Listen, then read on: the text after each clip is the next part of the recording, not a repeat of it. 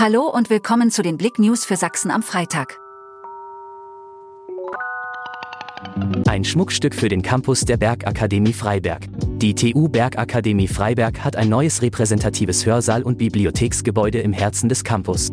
Am Donnerstag wurde der Neubau offiziell an den Rektor der TU Bergakademie Prof. Dr. Klaus-Dieter Barbknecht übergeben. Pünktlich zum Wintersemester können die Lehrenden und Studierenden das neue Hörsaal- und Bibliotheksgebäude nutzen.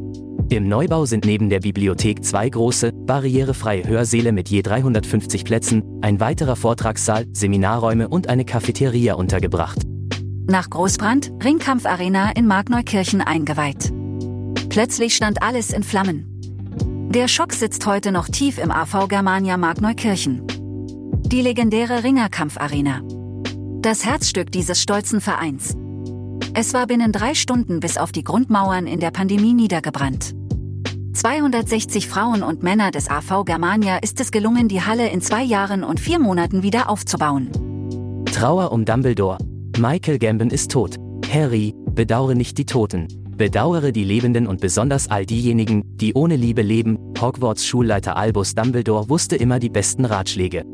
Verkörpert wurde der mächtigste Zauberer des Harry Potter Kosmos von Michael Gambon. Doch nun müssen sich Fans von dem Schauspieler verabschieden, der 82-Jährige ist an den Folgen einer Lungenentzündung gestorben. Wie eine blinde Chemnitzerin auf die Herausforderungen von Sehbehinderten hinweist. In einem exklusiven Interview mit Blick.de gewährt Dana Schree, eine junge und blinde Chemnitzerin, einen Einblick in die Herausforderungen, denen sehbehinderte Menschen in der Stadt Chemnitz gegenüberstehen.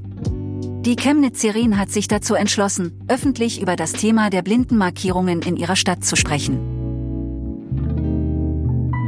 Danke fürs Zuhören. Mehr Themen auf Blick.de